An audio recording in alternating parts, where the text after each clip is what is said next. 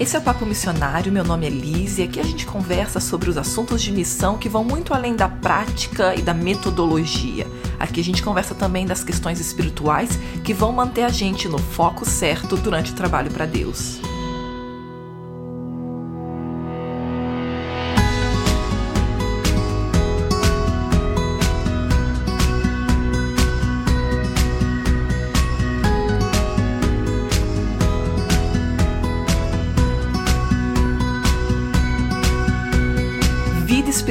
Que tema complicado, mesmo para um missionário. A gente imagina o missionário como esse super-herói, esse grande homem da fé ou mulher da fé que tem uma relação tão próxima com Deus que nada pode abalar.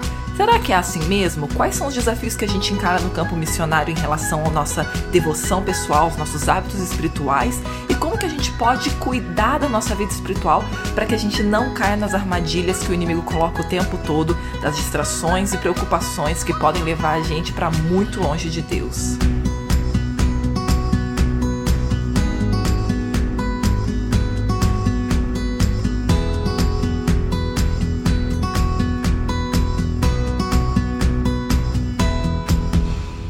Semana eu coloquei uma pergunta no Instagram para vocês e eu não esperava que eu ia receber tantas respostas. Eu perguntei simplesmente o que, que mais te impede de buscar a Deus todos os dias. E realmente assim, eu recebi muitas respostas, mas elas todas estavam assim numa mesma direção. Teve vários pontos diferentes que vocês levantaram, mas vocês não fazem ideia quantas pessoas falaram a mesma coisa e às vezes com as mesmas palavras. E talvez agora quando eu falar para você quais foram as coisas que as pessoas levantaram como maior impedimento para buscar a Deus todos os dias, você se encontre em mais coisas ainda. Talvez você colocou lá uma coisa e agora você fale: "Nossa, mas isso também me atrapalha". Olha só o que a maioria de vocês colocou. Primeiro que as pessoas falaram muito de correria, como a correria, as muitas atividades acabam não permitindo que a gente busque a Deus todos os dias. Alguns foram bem sinceros em falar: olha, é a preguiça e a procrastinação. Isso é o meu maior problema. Ou a má organização. Alguns falaram também que o que tem atrapalhado mais é TV, celular e redes sociais. Essa ideia de que a gente está o tempo todo conectado. Outros falaram também do cansaço físico e mental, de novo por causa das muitas atividades. Alguns reconheceram que é mais uma questão de falta de disciplina e por ter muitas distrações e falta de foco, a gente acaba não dedicando o tempo que precisa. Outros falaram também sobre ansiedade e alguns até colocaram que é realmente uma ansiedade, uma preocupação em relação às atividades daquele dia, porque tem muitas obrigações, muita coisa para fazer naquele dia, alguns acabam não encontrando tempo. Outros colocaram que realmente não tem privacidade ou não tem um lugar para ficar sozinho e buscar a Deus, e isso também atrapalha. E claro, muitos falaram que é uma negligência própria, mas também muitas vezes por causa do desânimo. É claro que a gente tem esses momentos de altos e baixos e no desânimo é muito difícil buscar a Deus. A outra coisa que eu achei muito interessante é que uma pessoa colocou bem sinceramente, falou: "Olha, eu realmente perdi a essência cristã e eu vejo que isso aconteceu pessoalmente e na minha igreja também". Agora, duas coisas que me chamaram muita atenção foi: a maioria falou sobre falta de tempo, mas a, alguns falaram também sobre não colocar Deus como prioridade. E isso eu vi que foi uma, uma resposta muito sincera de gente que tá realmente, sabe, na igreja, ativo, mas que falou: olha, eu, eu reconheço que eu não tô colocando a Deus como prioridade. E aqui a gente encontra alguns detalhes que são muito, muito um, sérios que a gente tem que realmente encarar. A primeira coisa é a questão da falta de tempo. A gente tem essa ideia de que quando a gente está com muita coisa, a gente não tem tempo. Mas a verdade é que todas essas muitas coisas deixam a gente tão sobrecarregado, tão cansado que depois a gente acaba sim usando uma quantidade até grande de tempo sem estar tá gerando nenhum valor com isso. Por exemplo, quando a gente está voltando para casa, a gente acaba gastando muito tempo, quem sabe, no WhatsApp ou muito tempo no. Uh, bom, WhatsApp ainda é de comunicação, mas eu acho que o mais difícil é quando a pessoa gasta muito tempo com Facebook, Instagram, Snapchat, todos esses outros que cabem tudo na mesma sacola, né? E a gente, se a gente for bem honesto, e eu não quero de forma alguma que essa conversa de hoje seja algo que você sinta que eu tô apontando o dedo, eu não tenho todas as respostas, não tenho uma vida perfeita, mas eu acho que a gente precisa se ajudar a entender os desafios que a gente está realmente encarando. Enquanto a gente não for honesto para encarar o que, que é o nosso inimigo, o que, que é o que está atrapalhando a gente, a gente não vai conseguir fazer mudança. E a gente tem que ser sincero de perceber que a gente está gastando tanto tempo com TV, Netflix ou, ou redes sociais que esse tempo poderia estar tá sendo usado para realmente buscar a Deus. E aí, é claro que parece uma coisa assim, ah, Liz, é muito fácil falar, mas, poxa, quando eu tô cansada eu não consigo pensar em nada.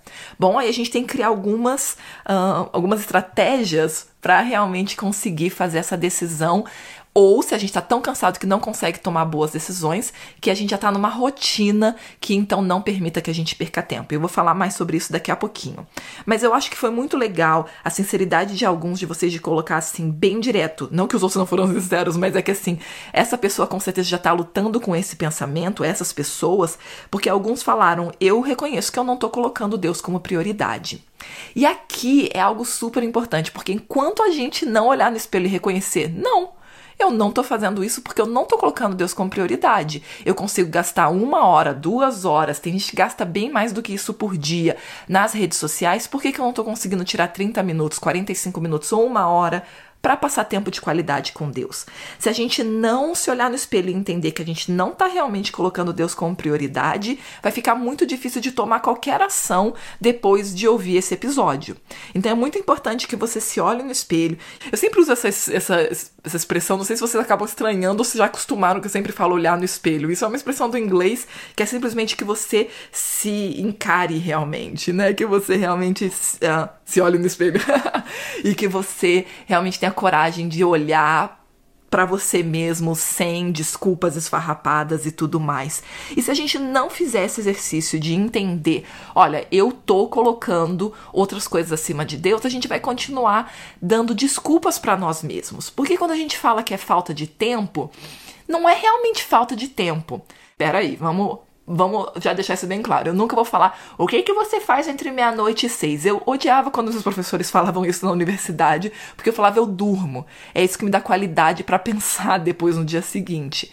Eu não acredito que você tem que diminuir suas horas de sono ou coisa assim. Agora, se a gente for bem sincero, a gente sabe que quando a gente chega em casa, a gente gasta tranquilamente uma hora mexendo em rede social, não é verdade? Eu tô falando a gente porque eu quero ser bem honesta com vocês. Eu não uso redes sociais tão, né, é, fortemente hoje em dia, porque eu só tenho o Instagram hoje em dia e mesmo assim, como eu não sigo quase ninguém, eu não, não tenho como ficar rolando ali o feed porque praticamente não tem nada. E mesmo assim, eu sei das tentações que é para mim, por exemplo, assistir coisa no YouTube de simplesmente assistir coisas lá e a gente pensa no começo que a gente tá assistindo alguma coisa que eu vou aprender, mas depois você clica em outra coisa que não tem mais nada a ver com o aprendizado e como é tentador essas coisas. Agora, se a gente for bem honesto, todos nós temos 24 horas no dia, não é verdade? E é uma questão de escolha como que a gente usa esse tempo que a gente não tá no trabalho, que a gente não tá na faculdade. E a gente tem que ser honesto, gente. Se você colocar no papel ali quantas horas você está gastando por para cada coisa, com certeza tem uma hora pelo menos aí, uma hora morta que é só usando com coisas que você tá perdendo tempo. Nem que seja juntando tudo, mas provavelmente você tá gastando mais de uma hora com coisas que não não estão te trazendo nada. E aí é o seguinte, você pode ficar com raiva que eu falei isso, ou você pode falar, não, peraí, eu vou pelo menos fazer, vou testar isso, eu vou ver se realmente eu tô gastando tempo. Tem alguns aplicativos que você pode colocar no celular para poder ver o quanto que você está gastando de tempo no celular. Eu conheço muita gente que faz realmente o exercício de escrever tudo no papel. O que funcionar para você, o mais importante é que você seja honesto com você mesmo e você analise a sua vida. Agora, Outra coisa que é muito complicada é que muita gente acaba pensando que quando tiver no campo missionário vai ser muito melhor porque ali a gente está trabalhando só para Deus e não tem as outras distrações. E o mais curioso é que aí os missionários que me seguem lá no Instagram que responderam à pesquisa falaram: Ah, o meu maior problema é que eu acordo, já tenho milhões de atividades aqui na missão e eu acabo não passando tempo com Deus. Essa é uma realidade muito grande no campo missionário, de que os próprios missionários não consigam tempo para buscar a Deus. E isso eu também já passei por essa luta, mas eu tenho sim criado alguns mecanismos para não permitir que isso aconteça, porque eu sei que eu não vou conseguir ser eficaz depois. E assim, é uma questão realmente que vem com o tempo. Eu não quero que você pense que agora você vai ter que mudar tudo e que de repente vai ficar tudo perfeito e você vai fazer uma hora, né, de, de, de culto pessoal por dia, todos os dias, e não vai, sabe, ter mais nenhum, é, nenhum empecilho ou, ou nenhuma surpresa aí no caminho. Mas a gente precisa sim entender que não é trabalhar para Deus em período integral que vai ser a solução, porque se a gente não criou esse hábito antes, lá vai ter tanta atividade que a gente vai ter a mesma tentação. Então, por que, que eu estou falando tudo isso? A primeira coisa que a gente precisa entender, biblicamente, é que se a gente não cria um hábito antes de chegar no céu, não vai ser no céu que vai resolver. Então, essa coisa de que lá no céu eu vou ter muito tempo com Jesus, então aqui ele vai entender a minha correria, é uma coisa muito. é uma ideia muito inocente que a gente criou com essa ideia descomprometida de cristianismo. Hoje em dia é normal pensar no cristianismo, infelizmente, como algo que assim, ah, eu gosto de Jesus, ele é meu amigo e, e eu já me batizei, então tá tudo certo. Mas ele entende a minha correria. Na verdade, a Bíblia não dá espaço para isso. Na Bíblia é ou você vai viver, vai deixar de viver para si mesmo e viver para Deus, ou você vai passar tempo de qualidade com Deus, ou se não, você não vai é, ter realmente nem intimidade com ele. E aí entra num ponto de uma parábola que eu gosto muito, que deixa bem claro o perigo de não passar tempo de qualidade com Deus. Em Mateus 25, tem três parábolas que explicam direitinho qual é o preparo espiritual, o trabalho e o tipo de ação que o cristão deve estar tá vivendo no, no fim dos tempos. E é muito legal esse, esse prime essa primeira parte do capítulo, porque nessa parábola das dez virgens, Jesus dá aqui a dica clarinho de qual que é o maior problema de não passar tempo com ele. A gente se engana muitas vezes de pensar que esses dois grupos, as cinco, as cinco virgens que são é, sábias e as que são nécias, que elas são alguma coisa ali de ah, um é um grupo, é o grupo que está na igreja, o outro grupo é o grupo que saiu da igreja. Ah, um é o que está na fé e o outro já já abandonou a fé. Só que na verdade, quando a gente analisa essa essa parábola com calma, a gente vê que as duas a, os dois grupos de virgens, elas têm lâmpadas que representa a palavra de Deus. Elas têm o óleo, que é o Espírito Santo. Elas chegam ali com exatamente o panorama da fé. O grande ponto é que algumas tiveram comunhão extra e outras não. Algumas tinham óleo extra e outras simplesmente se apegaram ao pouquinho de óleo que elas tinham lá de quando elas se converteram ou de quando elas aceitaram a Jesus como Salvador. E aqui vem o ponto que deixa tudo muito claro nessa parábola e que aparece também em outros momentos da Bíblia. Quando as virgens nécias saem para comprar e não entram a tempo com o noivo nas bodas, elas batem na porta e pedem: Senhor, Senhor, abre-nos a porta, diz no versículo 11 do capítulo 25 de Mateus. E olha o que, que diz no versículo 12. Mas ele, o noivo, que a gente sabe que é Jesus, responde: Em verdade vos digo que não vos conheço. Essa é a mesma frase que aparece lá em Mateus 7, do versículo 21 a 23, num contexto também que demonstra ali, que mostra pra gente muita coisa importante como cristãos e como pessoas que estão tentando se envolver com a obra de Deus. Aqui mostra claramente qual é o problema das virgens nécias. Elas não passaram tempo de qualidade com Deus, elas não elas não realmente criaram um vínculo de intimidade e de, de relacionamento com Deus, e quando elas chegam, ele simplesmente não reconhece elas. Ele não sabe quem são elas, ele nunca viu essas pessoas, ou se viu faz tanto tempo que ele não lembra. Quando eu normalmente estou fazendo uma mensagem sobre esse capítulo, eu sempre pergunto pro pessoal que tá ali na, né, no, no, grupo, na igreja, no pequeno grupo, que seja, se as pessoas já passaram por essa situação de que quando você tá andando na rua, por exemplo, eu quando volto pro Rio de Janeiro, que já faz muitos anos que eu saí de lá, eu passo por alguém, eu olho aquele rosto, eu sei que eu conheço de algum lugar, mas eu não tenho nem coragem de falar com a pessoa porque eu não faço ideia quem é a pessoa. É alguém que eu conheci em algum momento da minha vida e eu não tive mais interação com essa pessoa. Se você já passou por isso, você entendeu agora direitinho o que vai acontecer com Jesus quando ele voltar. Uma pessoa que nunca passou tempo com ele, ele vai falar: Olha, desculpa, mas eu não te conheço. De onde mesmo que a gente se conhece?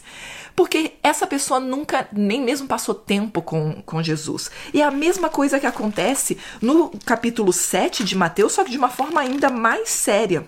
No capítulo 7, do versículo 21 a 23 tem aquele grupo que vem para Jesus e fala que vem, né, para Deus no fim dos tempos e fala: Mas Senhor, a gente fez tanta coisa por ti, nós profetizamos em teu nome, em teu nome nós expelimos demônios e a gente fez muitos milagres. Ou seja, isso aqui eram pessoas que estavam trabalhando para Deus. E mesmo trabalhando para Deus, eles esqueceram do mais importante. E quer ver como eles esqueceram? A prova está aqui no versículo 23. Jesus fala explicitamente: Nunca vos conheci. Apartai-vos de mim, os que praticais a iniquidade. Você pode falar, mas praticar iniquidade? Eles fizeram todas essas coisas boas para Deus. Primeira coisa, se a gente não tá em comunhão genuína com Deus, a gente não vai deixar os pecados que estão escondidos no nosso coração. Porque não vai ter esse relacionamento onde a gente está tão perto de Jesus que a gente se sente tão pecaminoso que a gente fala: não, isso aqui não tá certo, eu não posso continuar agindo dessa maneira. E eu não tô falando de pornografia, masturbação, daqueles que a gente gosta de chamar que são os grandes pecados. Eu tô falando de atitudes erradas que a gente tem com a família, com amigos, com o cônjuge. Eu tô falando de palavras duras que a gente às vezes gosta de usar, ou palavreado chulo, ou palavrão, uso de coisas assim que ninguém tá vendo. Isso é só quando eu tô ali com os meus amigos que não são cristãos, mas essas coisas estão nos separando de Deus. E quando a gente não chega perto dele, essas coisas passam a ser normais, porque se a gente não tá na presença dele, a gente não tem esse incômodo de que eu tô do lado de alguém tão santo, como é que eu posso ser tão pecaminoso? E aí, primeiro, que essas iniquidades continuam então na gente, e segundo, que de novo, a gente não tem esse relacionamento que faz com que Jesus reconheça a gente como um deles. Ele nem sabe quem é a gente porque a gente não tem mais passado tempo de qualidade. Então é muito triste essa realidade, mas tem gente sim perdida dentro da igreja e na missão fazendo tudo para ele cantando lá na frente, ajudando no som, passando sei lá, lição, né, no caso na igreja adventista a gente chama de lição da escola sabatina, ou ajudando ali, até pregando, dando a palavra, o que seja, fazendo milhões de coisas, milhões de milagres, expelindo demônios e profetizando, mas não em comunhão com Deus. Isso é bíblico, isso mostra o tempo todo, a Bíblia mostra pra gente o tempo todo que é possível sim fazer tudo isso só que sem estar conectado com a fonte de todo o poder que faz isso um trabalho genuíno. Só que a gente precisa sim entender que é muito perigoso para nós mesmos, porque a gente não está sendo confrontado, a gente não está crescendo em graça e, e, em santificação, porque a gente não quer, a gente simplesmente não está perto o suficiente de Deus para que Ele faça esse trabalho na gente. E é sim crucial que a gente tome tempo com Deus.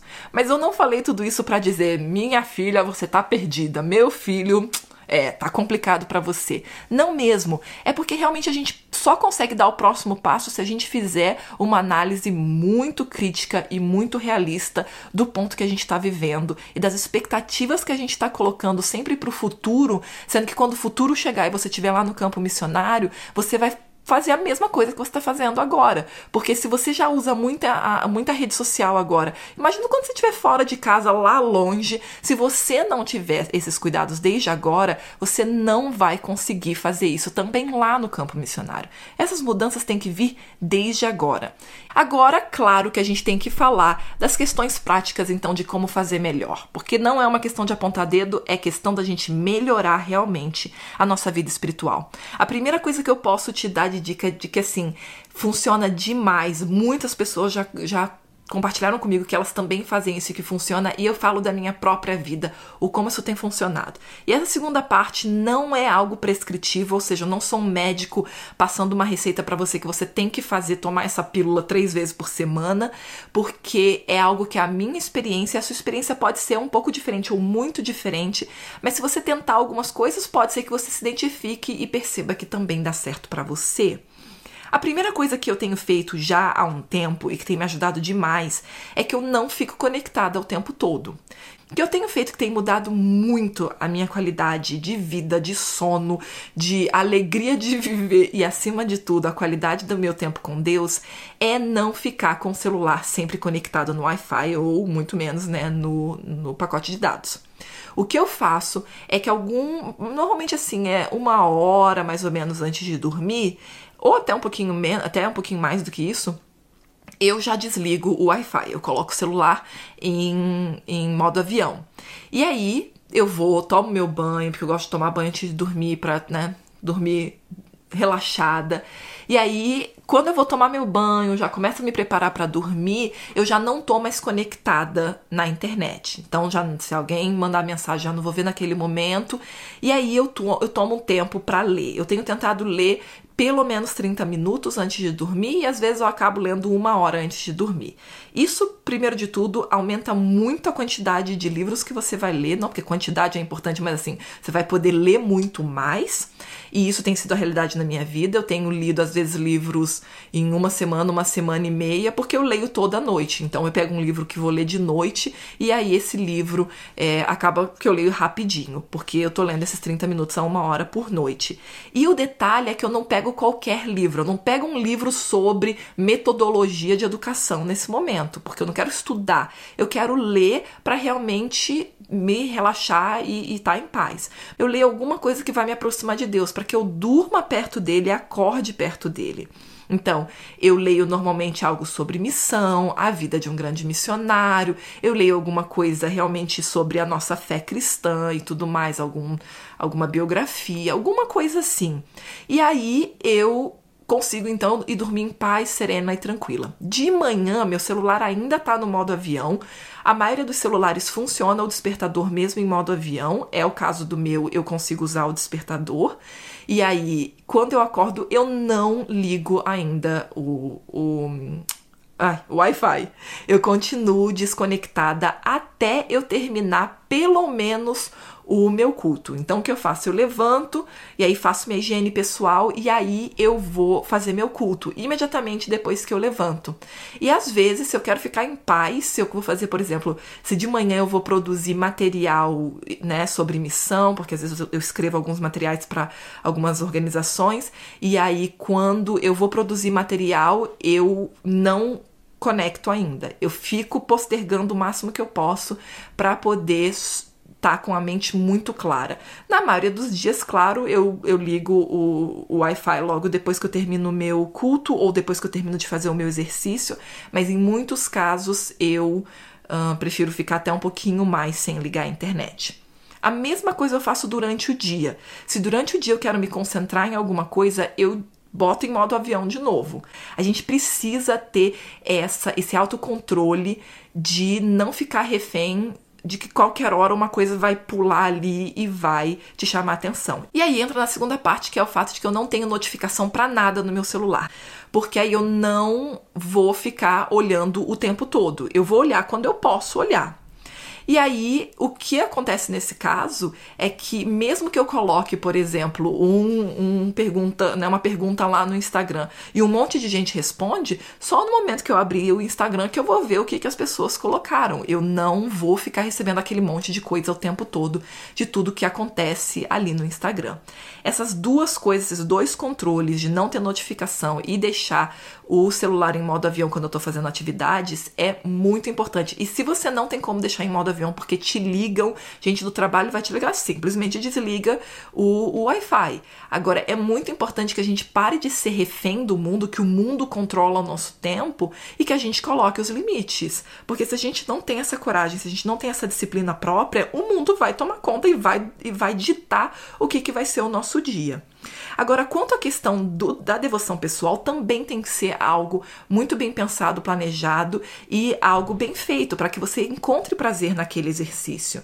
Então, uma coisa que eu indico em primeiro lugar, é que você tenha uma rotina realmente de, de, devoção pessoal, que se encaixa com o seu tempo. A minha irmã, por exemplo, comentou: Ah, minha maior dificuldade para procurar a Deus é que eu tenho uma neném, uma neném de nove meses. Então, é, eu entendo que existem casos muito específicos, principalmente mães que têm criança pequena, de uh, ter essa dificuldade, principalmente quando é bem bebezinho. Agora, eu ouço de muitas amigas que têm crianças como elas preferem acordar uma hora antes dos filhos. De novo, não tô falando de bebê, tô falando de criança maiorzinha de criança que já tá num ritmo de dormir realmente, sei lá, a partir dos seus três anos, se a sua criança já tá estável no ritmo de dormir, que a mãe acorda uma hora antes das crianças para poder ter esse tempo com Deus. Eu ouço isso o tempo todo de como realmente é uma, uma, uma escolha que a gente faz. A gente tem que ser sincero. Se a gente não faz um esforço, também não faz sentido. A gente se esforça para ir pro trabalho e não vai se esforçar para passar tempo com Deus. Exige sim esforço. Não é à toa que Jesus fala que quando a gente é cristão, a gente toma uma cruz, vai ter coisas que vão ser esforço. Mas isso não quer dizer que você tem que dormir mais tarde e, né, e, e acordar mais cedo. Você vai repensar também o seu horário. Você está assistindo TV até de noite, por que não diminuir e começar a ler para poder relaxar? A maioria das pessoas está estragando o próprio sono por essas escolhas de ficar no computador, ficar na TV até tarde, e aí com toda essa estimulação você não consegue li liberar melatonina e, e, começar a preparar o corpo para dormir, e aí é aquela coisa, ai, mas eu durmo mal e tudo mais, mas são escolhas que a gente está fazendo também. Então a gente precisa pensar em toda essa estrutura para que de manhã a gente tenha qualidade. E aí, claro, Varia o tempo, pode ser que você só consiga fazer 15 minutos. Se você só consegue fazer 15 minutos, faça uma curta oração, leia um livro devocional, aqueles né, que tem uma página por dia, e faz uma oração de joelhos ali, um pouco mais né, dedicada realmente pedir a Deus a, o acompanhamento que você precisa para aquele dia, a sabedoria e que Ele guie tudo. Faz uma oração de joelhos para você ter qualidade de tempo com Deus e comece o seu dia. Agora, se você tem o privilégio porque você não tem um bebezinho, porque você tá fazendo esforço para ter esse privilégio, você vai tirar 30 minutos, 45 minutos ou uma hora, você pode fazer um programa muito mais intenso, um programa muito mais, né, intenso, um programa mais completo, digamos assim, de devoção pessoal. A minha devoção, ela é muito simples, mas eu vou compartilhar porque pode né, dar uma ideia para alguns de vocês, se vocês quiserem tentar. Eu sou adventista do sétimo dia, a gente tem a escola sabatina, em vez da escola dominical, mas é porque, justamente, a gente vai na igreja no sábado de manhã. E aí, é muito parecido. A diferença é que na igreja adventista a gente tem um guia de leitura chamado é, Lição da Escola Sabatina, que é o mesmo tema para todo mundo e muda o tema a cada três meses. E eu leio esse guia, por isso que normalmente eu não leio assim uma, um devocional, uma meditação, que é o, o nome que a gente chama na igreja adventista, que é um livro com uma página para cada dia do ano. Esse normalmente eu não leio porque eu tenho um outro programa e eu já vou explicar como é que é o meu. Mas isso que é essa página constante que eu estudo é a lição da escola sabatina. E é uma página que você lê, mas ao mesmo tempo você responde perguntas e tudo mais. E é como eu começo o meu devocional. Eu sempre começo com essa lição da escola sabatina. Depois eu estudo a Bíblia. E aí tem várias formas de você fazer isso. Eu tô terminando de ler a Bíblia mais uma vez como um todo, então eu tô lendo um capítulo por dia e eu tento me focar em algum ponto do capítulo que me chamou a atenção, alguma coisa que é, foi uma, uma lição para mim naquele dia, foi uma inspiração para mim naquele dia. Hoje, por exemplo, eu li Hebreus 4 e me chamou muito a atenção do versículo 14 ao 16, que é o papel do sumo sacerdote. E aí, enfim, me chamou a atenção alguns pontos muito interessantes dessa parte do capítulo. Então, eu estudo esse capítulo, sendo que o que eu chamo de cidade justamente eu leio, eu vou checar referências se eu vejo, não, peraí, isso aqui eu já vi na Bíblia em outro momento. Eu vou procurar no Google, é onde que eu já vi isso aqui em outro momento com palavras-chave e tudo mais, ou eu vou realmente parar para pensar um pouquinho mais em um dos versículos. Claro que tem outra forma, de, tem outras, muitas formas de você estudar a Bíblia, que pode ser por tema, pode ser estudando mais capítulos, menos capítulos, é, trechos em vez de capítulo, pode ser tanta coisa. O mais importante é ter um sistema que você não está simplesmente abrindo a Bíblia e lendo a primeira coisa que aparece, porque isso não vai ter consistência, isso vai cansar no momento, isso vai perder a graça, sabe? E já o estudo contínuo normalmente tem um incentivo muito maior pela própria continuidade. Isso é uma questão realmente de ensino e aprendizagem. Quem estuda educação sabe como continuidade é importante. Agora, para terminar o meu culto, o que eu faço é que eu leio um livro inspirador. Normalmente eu leio umas cinco páginas, quatro a seis páginas eu leio daquele livro. E eu leio muito os livros de Ellen White, que são os livros uh, da nossa pioneira da Igreja Adventista, que são livros altamente inspiradores, que me ensinaram a maioria das coisas que eu sei sobre a Bíblia. Eles destrincham muito é, a Bíblia, o, explicando cada detalhe da Bíblia. Uma das melhores leituras que eu já fiz foi no meu primeiro ano como missionária, que eu li. Quantos livros são? Bom, eu posso colocar aqui embaixo, acho que são seis livros dela em um ano, que é o que a gente chama de a série do grande conflito. E aí é simplesmente uma série que cobre a Bíblia inteira, é um comentário da Bíblia inteira. E eu lia os livros ao mesmo tempo que eu estudava a Bíblia. E foi assim, incrível para mim. Meu conhecimento da Bíblia expandiu assim é, foi drástico a diferença do meu conhecimento bíblico no ano anterior e depois daquilo. E eu, por exemplo, no momento eu estou lendo um livro que chama Conselhos aos Professores pais, professores estudantes ou professores pais estudantes. Eu sempre confundo o nome, mas é um livro sobre educação cristã e eu tô amando. Falta só mais dois capítulos para eu terminar. Vou terminar daqui a três dias no máximo. E é o livro que eu tô lendo no momento. Mas aí, assim, terminou um livro, eu já começo outro. E eu sempre estudo livros que vão me fazer crescer na minha fé e não normalmente sobre missão necessariamente, é realmente sobre a Bíblia, sobre o estudo da Bíblia ou sobre a aplicação de questões bíblicas, como nesse caso a educação cristã ou como que é um panorama de saúde pela, pelo conhecimento bíblico do cuidado do corpo, essas, essas questões assim. E isso tem feito muita diferença na minha vida.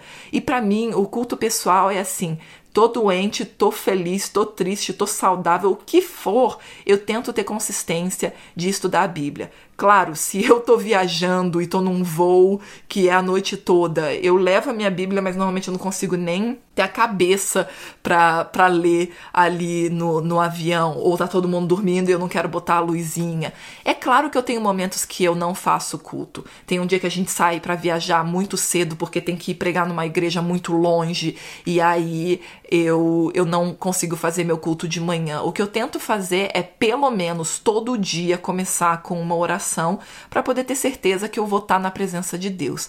Mas eu evito ao máximo arranjar desculpa de por que, que eu vou pular meu culto, devo, né, meu culto pessoal hoje, porque tem milhões de outras coisas, porque isso é muito perigoso para nossa própria uh, vida espiritual e para a saúde da, da nossa vida emocional, física, de tudo, porque a nossa comunhão com Deus muda todos os aspectos da nossa vida. E por isso eu te animo, se você tem sentido dificuldade em ser consistente no seu estudo da Bíblia, preste atenção nas suas distrações, preste atenção nas coisas que você está perdendo tempo, comece a fazer mudanças na sua rotina e inclua hábitos devocionais que são prazerosos, que você vai realmente gostar de passar aquele tempo na presença de Deus, sabe? Esse tempo que a gente passa ouvindo a voz dele por meio da leitura da Bíblia, do estudo de livros inspirados, de livros que realmente assim você vê que a pessoa foi usada por Deus para escrever aquele livro, e principalmente os momentos que a gente conversa com ele em oração, esses são momentos super importantes para que a gente tenha um dia realmente conectado com ele e acima de tudo que a gente possa ser instrumentos reais e úteis nas mãos dele.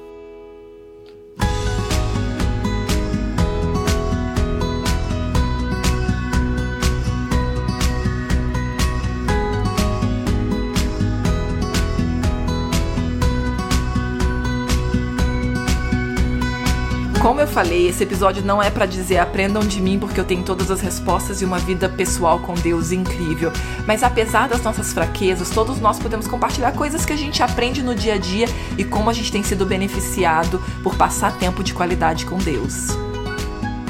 Esse episódio foi produzido em parceria com Lucas Herman e o meu agradecimento especial vai para minha mãe, que sempre foi um exemplo para mim na questão espiritual e que me ensinou não só por preceito, mas também por exemplo prático o que é buscar a Deus na primeira hora do dia.